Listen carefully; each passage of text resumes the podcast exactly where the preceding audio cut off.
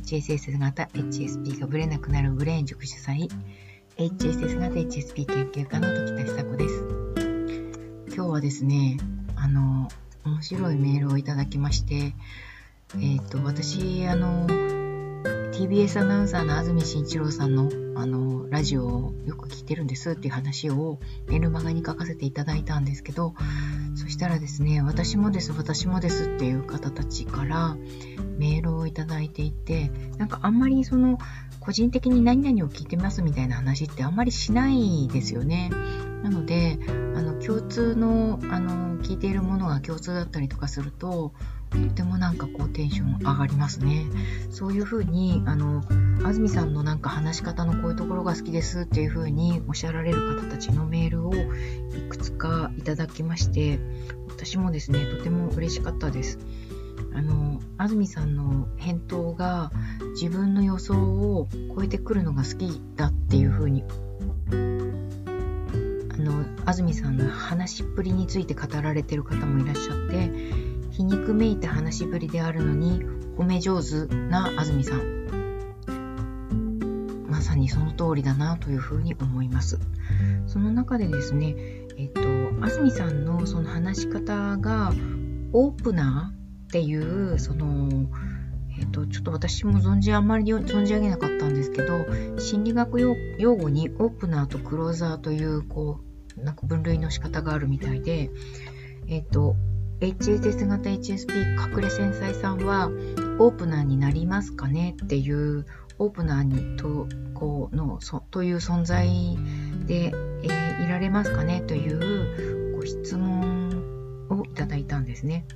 でオープナーあんまりよく知らなかったんで調べてみたら、まあ、あの言葉の通りというかその人の気持ちを何て言うのかな開かせることができる人たちのことをオープナーというふうに言っているみたい。あの相手の自己開示を引き出すのが得意な人というのが、まあ、オープナーの定義のようです。そのまあズバリ聞き上手というふうに書いてあるんですけど聞き上手であることはおそらく間違いないと思います。その相手との信頼関係を作るためにまず相手の話を聞くということが大事っていうことはよく言われてますよね。なのであの自分はカウンセラーに向いてるんじゃないかというふうにおっしゃられる方たちもとても多くてですね。あのもちろん訓練してカウンセラーになるっていうことにのとても向いている人たちだなというふうに思います。もう一方でクローザーという分類の方たちがいらっしゃってクローザーとは相手とのやり取りを閉ざしてしまう人のことを指すみたいであの話を聞かない人っていうのがその、まあ、大きくざっくり分けてうんと何でしょうそのクローザーに該当する人たちという説明が、ウェブ上でですねウェブ上ではされています。自分の話ばかりしてしまう人やそもそも全く相手に関心がなくて、えー、その相手の話を聞かない人たちのことをクローザーというふうに言うようなんですけれども、まあ、オープナーという存在の方がこう一見して何でしょうね人付き合いが良さそうでいい感じがしますけれどもクローザーはクローザーで幸せなんだろうなという感じがします。自分語りが多い人はあまり好かれないという、まあ、自慢話とかですね。あの多い人のことを好きな人はあんまりいないんじゃないかなというふうに思いますのでえっ、ー、と人間関係表面的なというかあの一般的には人間関係を受けあの良好に継続するためには相手に関心を持って聞き役に徹するということや常に笑顔でウェルカムな雰囲気を出すっていうことが大事だよというふうにスキル的に語られている、まあ、サイトがあるわけですけれどもまあなるほどそうだよねとは思います。でさて隠れ繊細さんたちはこれらのことをすでにやっている人が多いんじゃないかなというふうに思います。7割くらいの方たちはですねこのコミュニケーション上手だなというふうにあのご自身の内面を気づかれずに外側をうまく良好な自分を演出するっていうことができている習慣づいている人たちだというふうに思いますのでこれはまあそもそもあの隠れ繊細さんたちが周りの周囲の状況に合わせて行動したり表情を変えたりするっていう特性からそうなりやすいという傾向がありますし一見そのオープナーオープナーですかね。一見オープナーであるということを、うん、やっているような気はしますけれどもそこに一旦そのあの何でしょうね。え自分に対する疑いのようなものが出てきた時に途端にクローズしてしまうっていうご自身も知ってらっしゃるんじゃないかと思うんですね。決してクローズナーになるわけではなくて、クローザーだっけ？クローザー、クローザーになるわけではなくて、えーと、基本的にはオープナーのままなんですけれども、自分に対する疑いが出てきた時、自分がこう完全なオープナーでいられなくなるっていうことをご自覚なさっていらっしゃるからこそ、あの自分これでいいんでしょうかっていうふうにご相談いただくことが多いんだろうと思いますし、私自身も本当にそうです。といつもいつも100%いい状態でいるわけではないので、やはり自分を整えるっていうことには、かなりそのエネルギーというか、あの、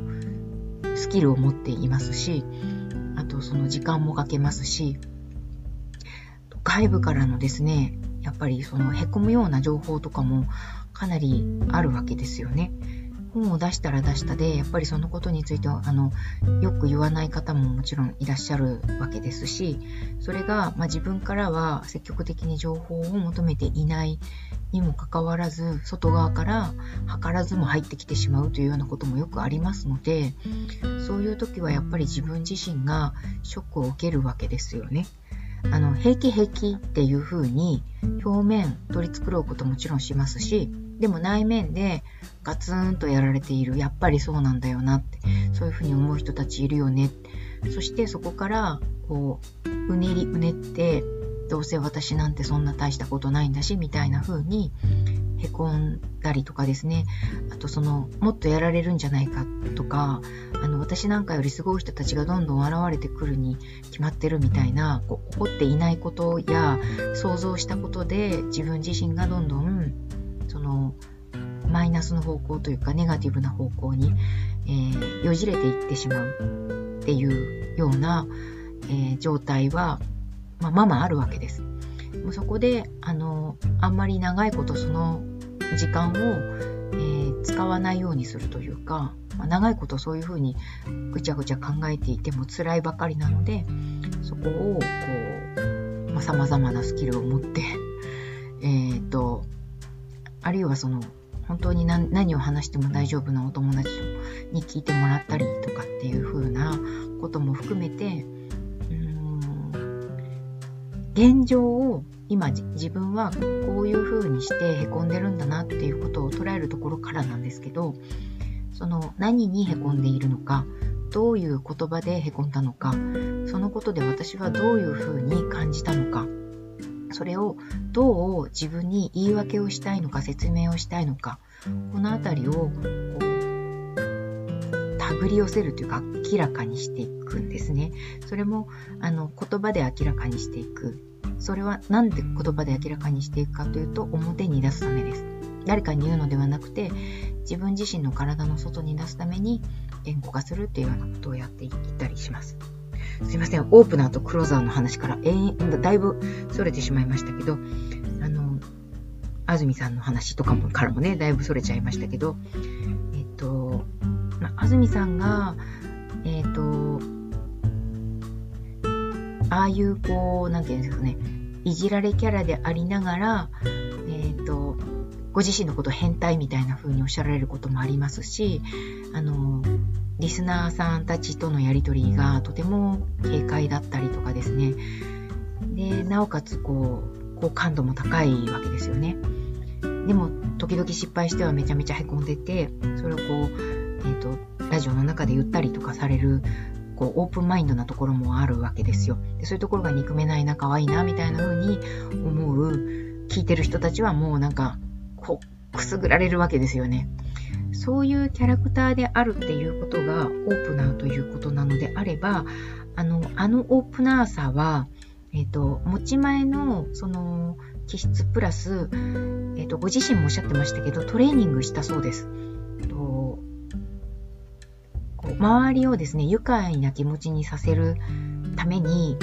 彼自身がですね、なんて言ったかな、えっ、と、笑わせる、ユーモアを持って、周りの人ににやりとしてもらうための話術を磨いてくるって、磨くっていう努力はされたとおっしゃっていました。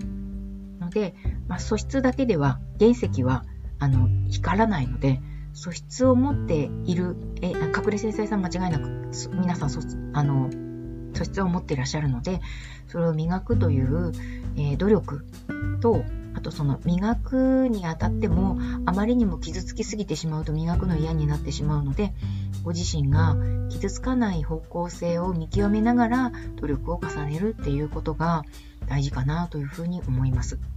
ちょっと長くなってしまいましたし、しかも話があちこち行っちゃいましたけど、何かを伝え伝わったらいいなというふうに思います。では今日は失礼します。さようなら。